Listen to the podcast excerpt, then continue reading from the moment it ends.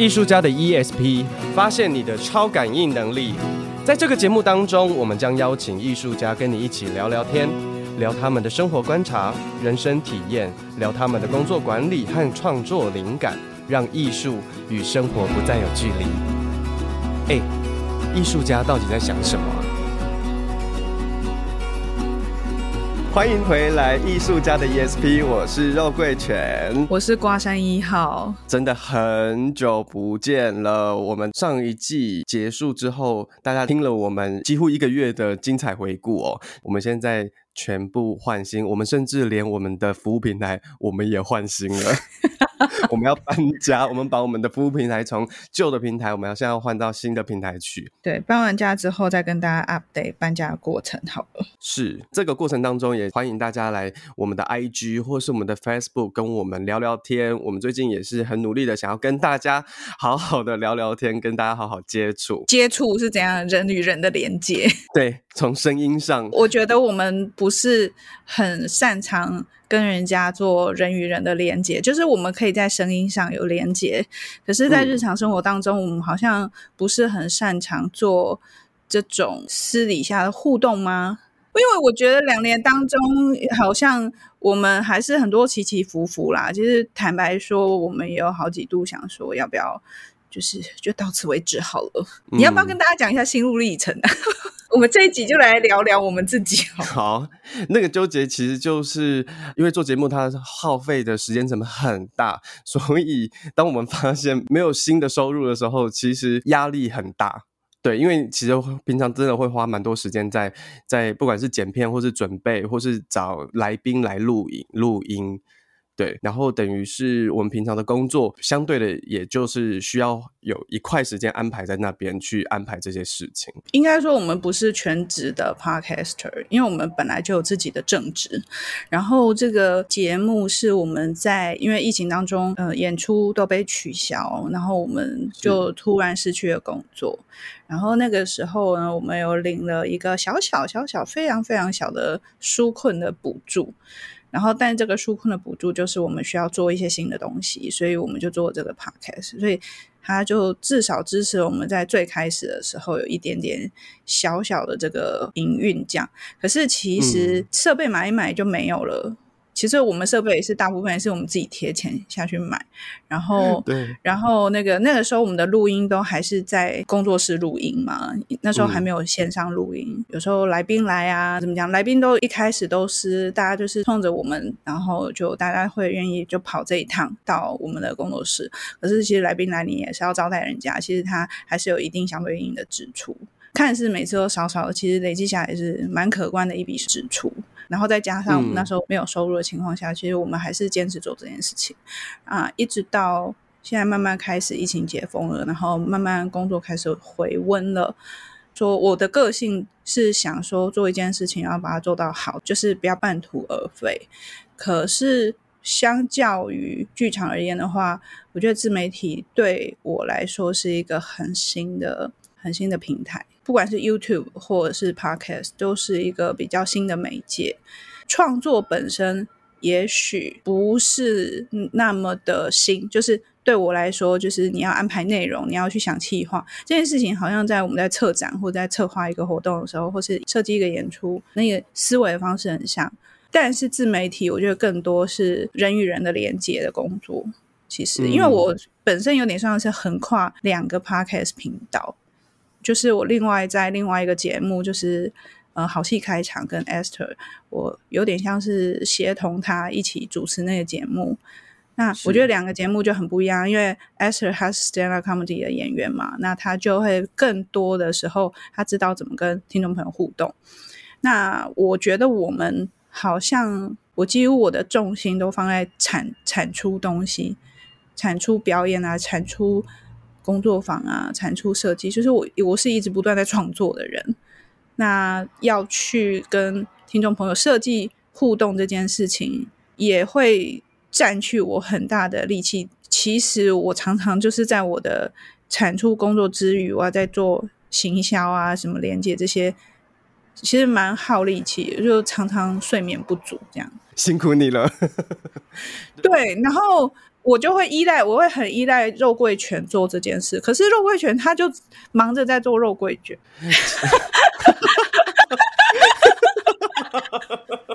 他也是在自己的小宇宙里面。结果他比我更怕生。应该说这两年的心得，我自己也有在想一件事情是，嗯。我越做越做，就不管是自己的 IG 或者节目的 IG，然后那个内容，我就发现，天哪，我我好像是这个世界里面超老派的一个人，我可能比那个瓜山药还要老派，我想的事情都比他想的事情更早期一点的想法，所以就会有很长，我反而是跟不上现在大家在跑的这些新的画面，或是大家在。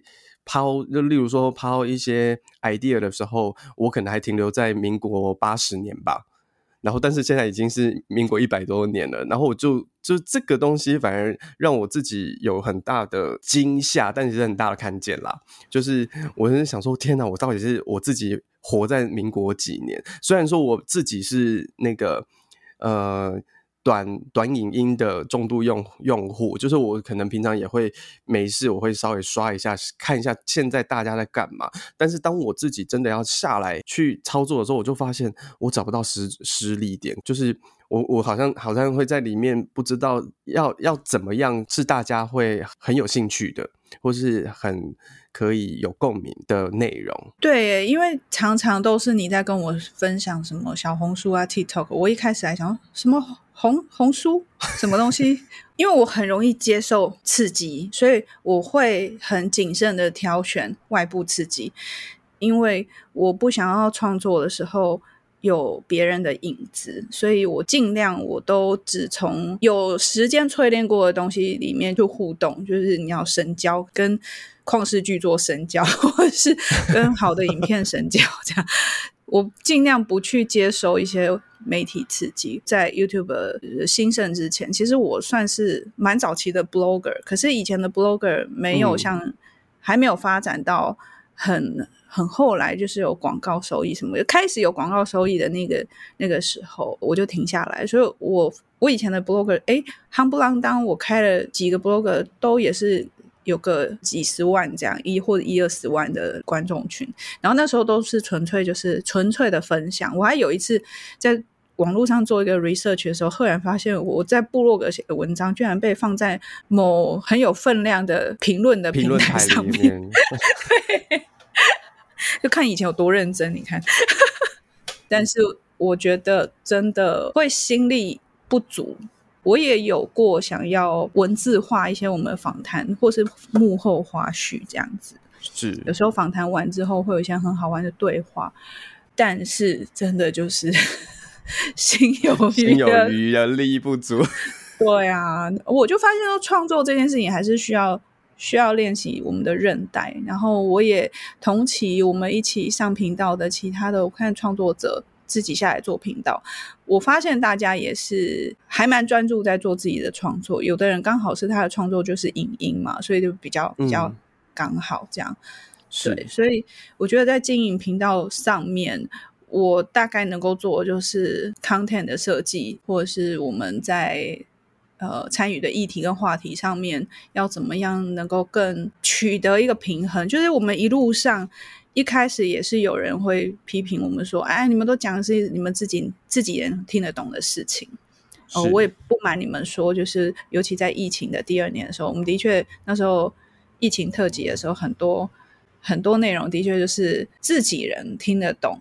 一半一半啦，一半是因为我们那时候我们疫情特辑的时候，请了好几个陪陪聊团嘛，我们陪聊团有好几个人嘛，我们有小王啊，一部分是因为疫情，大家真的就瞬间就没事啊，这些人在家里面很焦虑，我不如叫他上来讲讲话。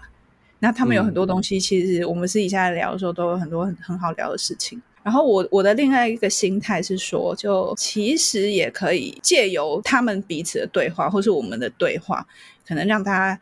真实的面貌去看，去听一下，说我们艺术工作者大概交流的内容，在那个特辑里面有很多是比较个人的见解。但是慢慢的，我们也有发现说，我们有一些节目，呃，收听率或者是观众的反馈比较多的，我们都还是会把它记下来啊。像我们第一季的时候，我们有讲说去濑户内海，就很意外的那一集，居然就是非常的受欢迎。那有人跟我说，他觉得像听的节目像是跟着我们去玩了一次，因为我们会聊作品嘛，然后我们也会聊一些比较呃不那么。艰深的东西，因为我们不自己本身并不是做大地艺术，所以我们有一点像是有一点艺术经验的观光客。嗯，可是我们还是分享了很多我们看到作品当下的感受跟感觉。对对对对对对对，还有可能我们有访问了一些伙伴，然后那些伙伴他们本身就有一定的知名度，可是这些知名度并没有让他们能够在其他的媒体上面侃侃而谈，然后反而在我们的节目里面。就聊出了很多他在别的地方他没有聊的东西。那一部分是我们之前我们都会用匿名的方式嘛。那为什么要匿名呢？嗯、其实最开始的时候是因为说用真名大家都讲话很官腔，对，就像肉桂盆一样，官腔，就像就像我一样啦。对，我是官腔代表，讲话就是会语带保留，而且会有一套呃已经。已经好像内建的说话模式，就是那个问题来，他没有办法真的讲出内心真正想要表达，或是他最触动触动他或触动自己的一个感受。然后还有一些呃，从身边的朋友们、艺术工作者的反馈里面，他们有很多很多话不吐不快，可是他们并不想要让别人知道是他们真正的想法，嗯、所以我们后来就呃。用蒙面歌手的方式，那种逻辑让大家有代号。那你你可以用你的代号，我们可能不帮你露出你的人影人像，然后就是用你的代号来说。那有一些表演者或者是有一些创作者，他不介意，他完全不介意，而且他会一直想办法置入，让别人知道这个代号就是谁。他是谁？对，所以我。我们都 OK，然后那时候只是说一个调性，我希望大家可以畅所欲言。但我就有发现，我们很难取到一个平衡。就我们让来的艺术家其实聊聊了蛮多，我们大部分艺术家受访都有给我们这样的回馈，就是他们都聊得蛮开心的。可是呢，嗯、可是呢，很现实的就是，如果我们需要让我们的 Podcast 有更多的收益，那么。露出就很重要，因为大家看重的是他的名字或品牌被露出。对，就是我们从上上一季末吧，其实我们从上一季就有一些呃不少合作单位，像我们有跟公共电视合作，然后其实之前还有一些合作邀约啦，这我就不好说，因为有人就忘了跟人家联络。在此跟各位爸爸们说对不起，对，是我是我 我我忘记，就是我我我可能看到 email 了，但是或是我可能看到 email 了，但是我没有马上联络跟马上反应，所以可能可能当我再想起来，它已经过去一个月了，所以它就就掉了这样。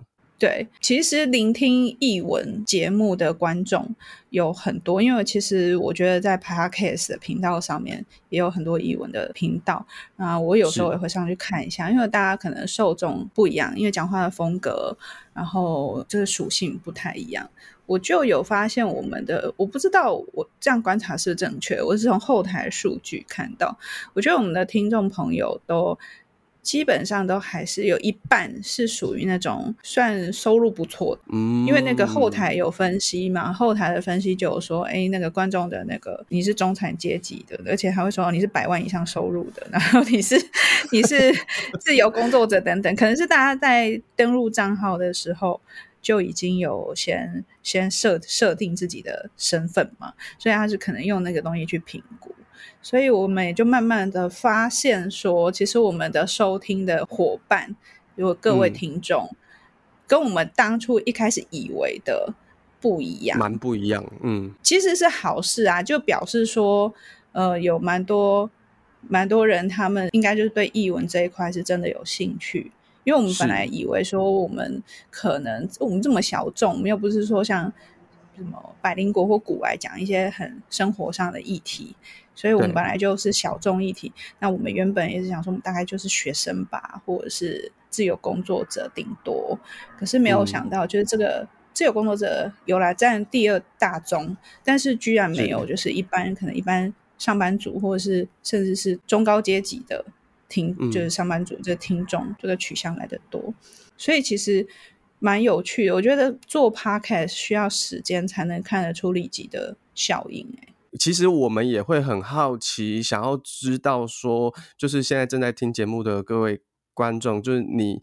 你们想要听什么样子类型？对，你们是谁？然后你们、你们想、你们其实是更有兴趣听什么样类型的节目？因为我们、我们节目好像大部分我们都还是比较轻松的在聊天，然后带出一些每个艺术家他自己对于他呃的创作，或是他在工作上的发现跟他的想法、他的观点。但是，是不是你们也会想要听一些？更深入的内容，像我有一个朋友，他可能他就会很想听生活化的东西，跟身心灵的东西，他就一直常常就会一直在跟我敲碗说，可不可以再找面包来？我想听他聊他的爱情。面包，尝过面包面包，对。那我就聊他的爱情，乏善可陈啊，四个字送你。你在他身身边闻不到费洛蒙哦。这还是会，因为它是个面包，长 棍面包是没有加任何的酱料的，各位你懂吗？所以它叫长棍面包。你要慢慢的咀嚼，它摩羯座哎，Hello。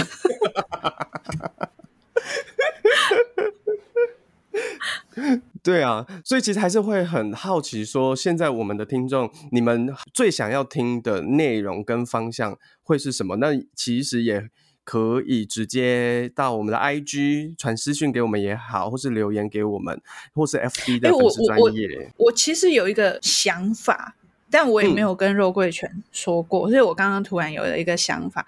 我们想知道你们是谁，这样。就是，尤其是我们、嗯、我知道我们有固定的听众，那我我也在想，我们的听众应该都。不善用社交平台，因为其实我们的后台的数据跟我们社交平台上面的追踪人数数字不太成比例，所以我就在想说，可能我们的听众朋友，然后再加上我们的热门收听时段，基本上都是在周末。那我不知道是不是跟我们，因为我们之前更新的时间都是小周末在更新，对，嗯，那但是我们收听的都是大概。深夜时段，所以有可能大家收到了这个通知，然后可能晚上睡前，可能周末啊，然后就不想看电视，不想出去的时候，我就听一下我们的节目，然后就就睡觉。或许是这样子。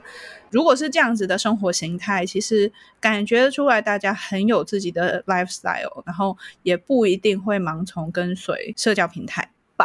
是有可能，有可能，可能他就是自己自己泡的一杯 whis bourbon 的 whisky 或者是红酒，然后就在那边喝，然后就听节目。啊，我刚刚说我那有一个 idea 我还没讲，就是我在想说，我想要做年终年末的时候，我想要做一个问卷，然后嗯，是不是可以请大家如果有空的话，可以拨冗帮我们填一下问卷，给我们一些建议。或者是鼓励这个问卷，我想说，我们可以在下一次的节目的时候，我就跟大家说，我们把问卷链接放在什么地方？我们放在节目资讯栏。我想说，一直到年底吧，年底我们都可还是都可以做这件事情。我们就陆陆续续，也大家也不用很有压力。可是就想说，年末的时候，我们可以来吸收跟了解一下整个方向上面啊，或者是说我们既定已有的东西，好的，我们就可以保留。那我们也继续努力，我就想说，我可以做这件事情。那也欢迎大家，就是在各大 podcast 的入口，因为因为我不我不确定其他的 podcast 入口是不是可以留言嘛，但是我确定是 Apple Podcast 是可以留言的。也欢迎你们来留言，给我们按五颗星，给我们鼓励。我们都是专业的艺术工作者啦，但我们会想要用这种就是比较轻松的方式，是我们一开始也在学习。我记得我们的 Apple Podcast 的留言里面也有人在评论说，觉得我们就像比如赖户内海那一集还是什么的，就是说我们还不够专业。而且赖户内海那一集，就是说我们很像是在大树下泡茶聊天的阿北跟阿桑。哦，有可能那时候因为那哦，你很气哦，我还好 哎，我是虚心接 受，因为我觉得那是第一季啊，那第一季我们也还还在摸索啦，我们也不是专业的主持人，我们都还在学习，所以我也觉得。就蛮好，但我很想要跟他互动，回应他，嗯、或是我想要再更深入的问他说：“哎、嗯，是哪一个部分让你这么觉得？可不可以给我更多的细节？”肉桂犬比较知道，我是一个就是不怕批评的人，而且我会一直，我会我我会一直追问说：“那你是哪里觉得好奇宝宝？”对对对，然后我是真心，我也想要知道说，那哪边可以更好？如果是自己已经预期得到说：“哦，我知道我做出来效果就只有这样。”然后你也听到这样，那我对我来说我就无愧于天地。但是如果说我我以为会很好，结果你觉得这里不好，我就会我就会开始去思考说，哦，那所以听众朋友听到的是另外一种感受，跟我想的不一样，那我就要调整啊。我觉得这个有一点是跟我职业有关，嗯、因为我职业是导演嘛，所以我导演，嗯，可能有一些人会。比较喜欢听大家的肯定跟赞美，但我我是那种，就是你讲的好的是我知道我好的，我就听了就过，我也不会觉得开心或不开心。可是如果你有点出有一些问题，那我会去想这个问题是是不是原本我已经预期到的，就我会比较、嗯、比较贴近于对方的评价或点评，跟我内在自己对这件事情的点评是否一致。好或坏，然后只要它是一致的，一一样，我也觉得这个出去一定会被骂，然后真的被骂，那我就我其实我就知道，我也不太会有情绪这样。是对，这这跟可能跟肉桂犬很不一样。肉桂犬对，我就可能看到我看到看到批评，我就呃什么，然后我就会就会开始往走心。在这个点上，其实我觉得是我们两个最不合的地方。最 K 的地方，嗯、因为反正我们今天就是打开天窗说亮话，要跟观众朋友聊天嘛，对不对？就是我觉得在这一点上，就是有好几度，我都觉得说肉桂犬，那你自己主持好了。应该这样讲，我就是因为我是逃避型人格，就是我只要遇到一点点冲突，或是我遇到一点点觉得说哦批评，然后我面子又挂不住的时候，我就会回避，跟我想要闪躲。像之前就遇到蛮多状况，是我们在讨论啊节目要怎么进行的时候，我就会开始在那边就是打躲避球。对，就 我们两个哦，我们只有我们两个哦。然后开会的时候，三个小时会里面有两个小时四十五分钟是我一个人独角戏。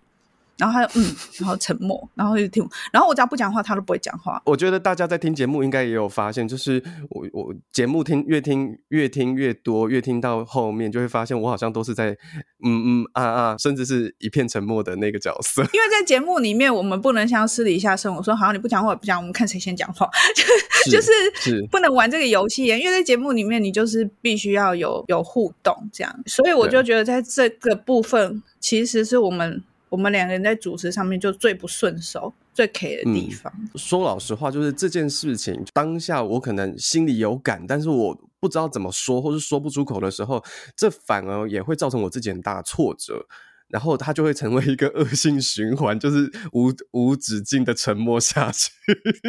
而且最好笑的事情是他每次最受欢迎的点啊，都是被人家逼出来讲了一些有的没有的点，然后他自己很讨厌，可是通常那那一集效果超好。像也我记得有一年是小仙女来，然后把她逼到就是她讲话就是也很直白，然后结果那一集的就是 feedback 就很好，就你已经明明匿名了，然后还有偶包，我不知道你是怎样。我的天生偶像啦，要维护自己内 在的那个偶咯，那个那个形象在那边。然后他去上别人的节目哦，活活泼的要死。根本就两个人，人格分裂。Esther 这样子，去了他节目，想说，嗯，这个人谁啊？我怎么不认识？对，所以，所以其实我我也在调整，就是接下来的节目，我会尽可能的做自己。那如果说你们在听的时候又觉得我有那个偶像包袱，请你们写信来刁我，想下来骂我都可以，我接受。可是，可是我跟你说，我有一个朋友，我大概你大概也知道他是谁，我有跟你讲过，他就说他直接关掉，嗯、他不想听，他根本就不会来反应。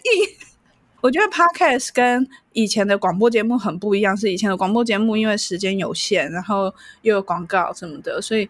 在对话的时候都必须要很精准嘛。那我觉得 Podcast 观众拥有某种呃选择的主控权，他会去选择相对应的话题，或者是呃节目的属性或者是调性，然后大家都是希望它是能够很深入、很深刻。嗯，而且很多你会开 Podcast 听，大概就是开车通勤，或者是做家事。呃做家事的时候，我听到很多真的是做边做家事边听的。你就是需要有声音的陪伴，然后你希望那声音的陪伴是让你可以、嗯、呃继续一边做你的事情，然后用很轻松的方式去吸收。我觉得每一个主持人都有自己的风格跟说话的方式，所以我在寻找我自己的方式。嗯、那肉桂犬他也在寻找肉桂犬的方式，就是希望说我们就是可以节目可以越做越好这样。所以听到这边，大家是不是可以默默的点开一下那个节目下方有一个赞助的链接，给我们支持一下，然后也可以来留言。我们这两年当中，我陆陆续续都有收到一些小额赞助，就是有三位数到四位数不等这样。有一些朋友他没有留任何的资讯，就是赞助他可以留言嘛。那有一些朋友没有留讯息，那我就想说，我们也趁着今天这个机会，我想要。读一读有讯息留言的人，这样。好，第一位他没有留他的名字，然后他写说，呃，在防疫这个期间，你们还不停止创作，谢谢你们，超谢谢你，这你是我们的第一笔小额捐款，我们数字就不念了，这样。然后，但是很感谢你，我没有看到。第二位也是他没有留名字，然后他写说，加油，艺术之路很长，加油，我们会加油。谢谢真的还不小的金额哎，嗯，第三位也是没有留名字的，然后写说加油，疫情持续着，艺术工作特别辛苦，来喝杯咖啡吧。感谢你，这个星巴克应该可以喝个几杯，大概两杯两杯半可以。然后他的名字留台北芜湖，然后写说。这次的大数据还挺好笑的。我们之前疫情特辑里面在讲大数据的那一集，然后说其实好多集都好喜欢哦。目前艺术家的 ESP 是我运动的凉拌，加油！然后一个那个出力的那个 emoji，然后他后面还有啦，他后面是说那个我有订了肉桂犬的那个肉桂卷。然后很期待要吃，所以你有面胶吗？还是你用挤的？我是用挤的，我是用挤的，因为我的肉桂卷可以用交货便，嗯、就是从 Seven Eleven 这样挤，所以就会很方便，可以用挤的就可以了。所以大家他是真的有在做肉桂卷，我没有在开玩笑。所以台北芜湖的朋友，他是运动咖，他会去运动，然后听我们的节目运动，嗯、然后。运动完之后就吃肉桂卷啊？那吃完之后有给你回回馈吗？哎哦，这这位朋友他有来看我们去今年初的那在华山的演出嘛？然后他有跟我说蛮好吃的，然后我就很开心，我说谢谢你哦。所以你有见到他本人？有，我有见到他本人，然后他是他自己.他他来跟我相认的。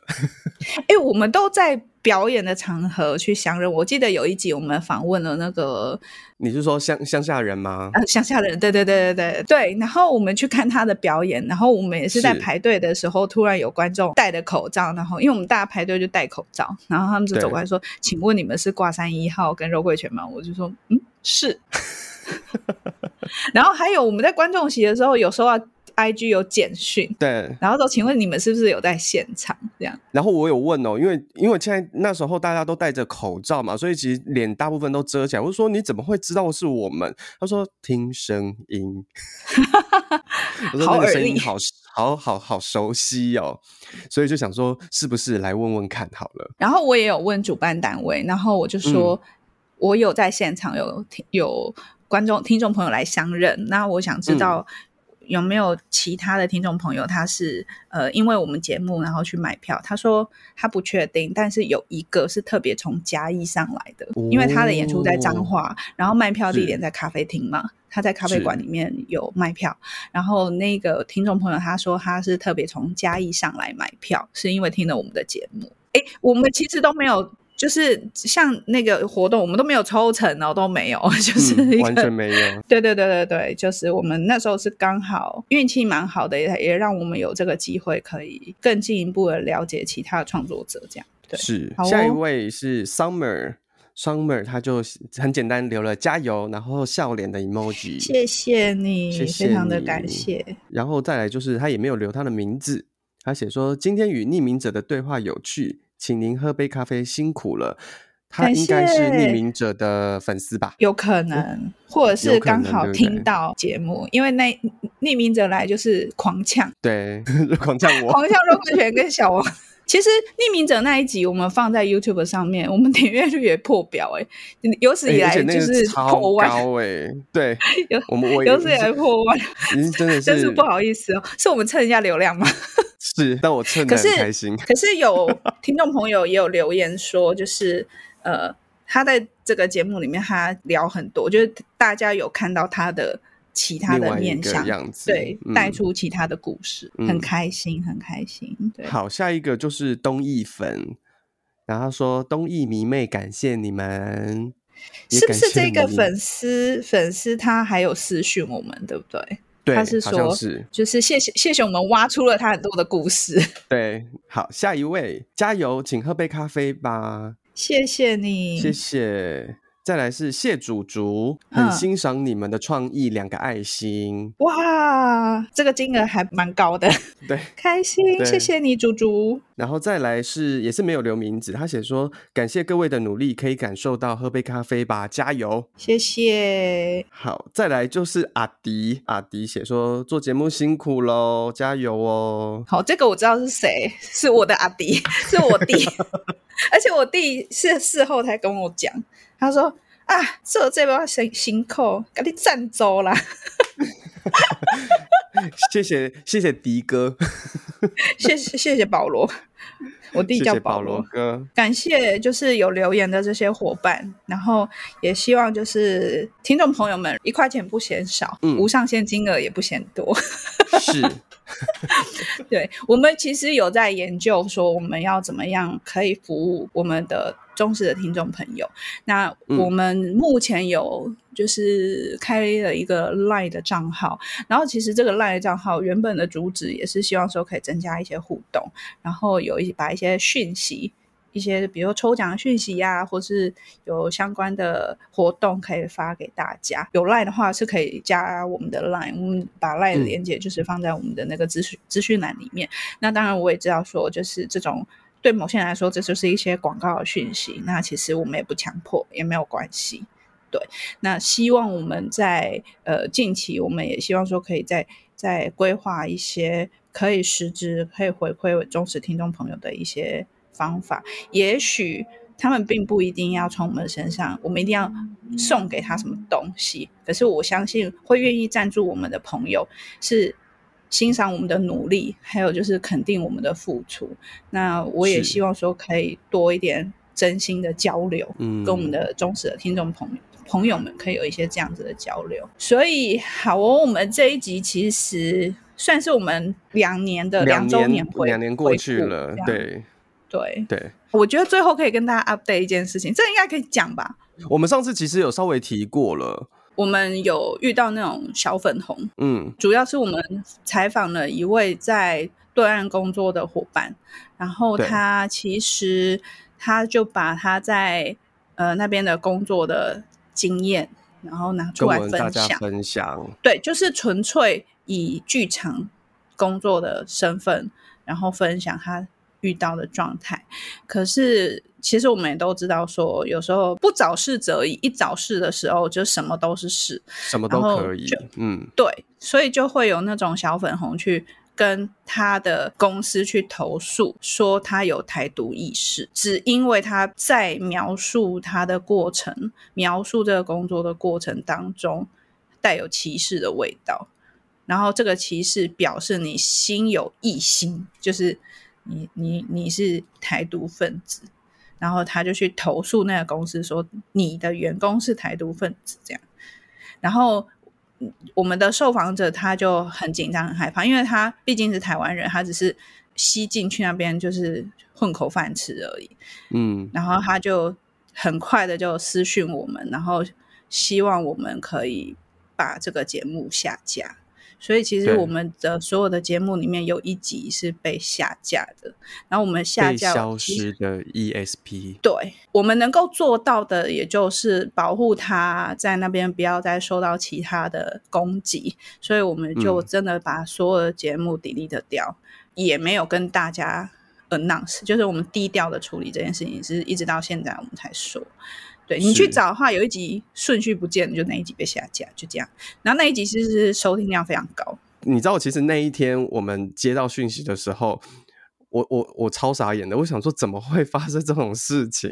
然后，哎，我我我想问你，你会不会有一瞬间觉得记忆错乱？就是那个记忆错乱，说我们是不是真的有有有说什么大逆不道的事？不会，因为我说过的话。不能说我每一句都会记得，可是我会，就是我知道我有一个讲话原则，所以我根本我会为我说出来的话负责。嗯，我只是实话实说。嗯，因为像我自己就会就会是可能第一遍我会很直觉觉得说没有可能，不可能，但是当第二次、第三次我又在重复在想的时候，就会开始有自我干扰或是自我怀疑，就会觉得说，哎？我不会去判定说。我不会判定说这可不可能，因为说者无意，听者有心。嗯，就是我的逻辑并不是说，嗯、哦，我绝对不可能讲这种话的，不是，是我说我认为是真实的话，就是我真实，我真的这么感觉，我真的是这样子的感受，我对我说出来的话负责。比如说，我就说，哦，我不喜欢黄色，我讨厌黄色。嗯假设，嗯，我就是我说我讨厌黄色，可是它是一个很中性，就是我很讨厌这个颜色，就是代表你自己个人讨厌跟不喜欢嘛。可是我讲了，我讨厌黄色。嗯然后你是一个刚好身上穿黄色的人，你自己认为说我讨厌你，那是你的问题。哦，是是是，那是你自己要这样子去对号入座。可是我没有讨厌你，我只是讨厌黄色。那你为什么要偏偏在我穿黄色衣服的时候说你讨厌黄色？我没有注意到你穿黄色啊，就是如果你今天穿的全黄的，然后很明显。嗯然后我说了这句话，嗯，那可能我真的是有点就故意故意的。可是如果说我们今天只是在讨论一件事情的时候，说，哎，你喜欢什么颜色？我喜欢白色。我，那你讨厌什么颜色？我讨厌黄色。然后刚好你身上有黄色，哎，也只是刚好那一天你穿黄色，就等于是我自己单边自己勾过去了。对啊，因为如果我们在场的人都红橙黄绿蓝靛紫每个颜色都有都有人穿。那我哦没有，我没有讨厌的颜色，这不是很虚假吗？是你一定有自己的想法的。对啊，我们大部分人就是都会尽量的不要去说出真实的反应嘛。可是 again，我就觉得说，对创作者来说，如果你在创作的时候你都是这样子，你的东西就是呃可有可无这样，因为大家都是会想要听真实的东西啊。嗯、你如果都整个都很官腔，你所有的对话都很官腔，大家干嘛来听节目？嗯，而且你看那些有没有？Podcast 的前几名，一个比一个辛辣，大家都是祸从口出，我也就不好说什么。但我我还是会比较保留，只是我单纯就觉得说，哦，发生了这件事情，我就忠实的是说，我就是发生了这件事。嗯就像说，他只是忠实的去表达他在演出的过程当中，他遭遇到了什么事情。可是对方就会觉得说：“嗯、哦，你说出这些不愉快的经验，表示你有二心。”这样。但事实上，事实上这两件事情是完全八竿子打不着。我认为是八竿子打不着，但是呢，会拿出来无限上纲，就是他看到有连结可以炒作，基本上它就是一种宣传的手法。好吧，我们就当黑粉也是粉。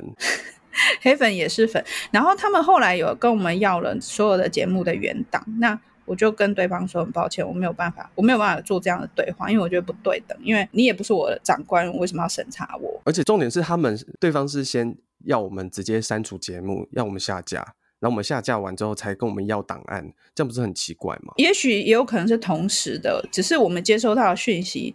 是我回应了之后，我就说我能够做到底线，就是那我们把节目移除，那不要造成你的困扰。嗯、可是我，嗯，我怎么可能会把我的所有的东西都给你？不可能，这、嗯、是我们的智慧财产权，这是我们的创作。嗯、你来审查我，你又不是我，你又不是付我钱的老板，你审查我干嘛？我爸妈都不审查我，你审查我干嘛？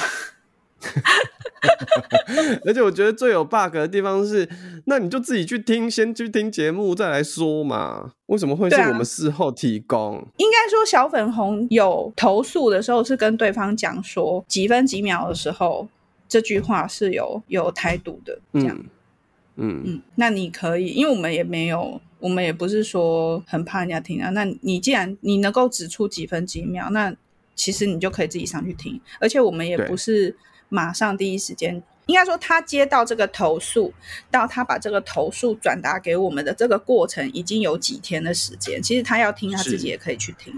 是，啊，我们只是接到来宾的私讯，然后我们把这件事情处理了。我们就第一时间处理，嗯、所以你你的中间你要收证，其实那几天你都可以收证，都大可以都可以去做这件事情啊。说对，你自己去判定有还是没有，但是我认为他们只是需要一个说法跟一个保证。嗯，当然，我觉得两岸的政治局势有时候会被拿来炒作，那只能说我们为了保护在那边工作的朋友，我们、嗯、我们就不要造成他，因为他毕竟一个人在那边工作，所以。也希望他可以平平安安的，所以我们就以保护他的立场来说，我们才把节目下架。不然，其实我们也照理大可以不用做这件事情，不需要理会。嗯，好，那我们今天其实呃用了一集的时间，然后来感谢，就是这两年当中曾经支持过我们的。呃，听众朋友，然后以及现在正在此时此刻正在聆听我们节目的听众朋友，那呃，希望呢，我们还是可以秉持着初心，然后我们继续把节目做得更好。那也欢迎大家持续的记呃追踪我们，然后可以加入我们的 Instagram、我们的 Facebook 或是我们的 Line 啊，也欢迎小小额赞助我们。那希望在呃年底的时候，我们会设计一个问卷，然后我们会把问卷的链接就放在节目的资讯栏里面。然后等到设计好，我们放上去的时候，我们就会在节目里面告诉大家。那再希望大家可以给我们一些回馈，然后给我们一些批评或指教，然后让可让我们可以做得更好。那今天就是我们的节目喽。那希望大家在天气冷的时候，还是要注意保暖哦。拜拜，拜拜。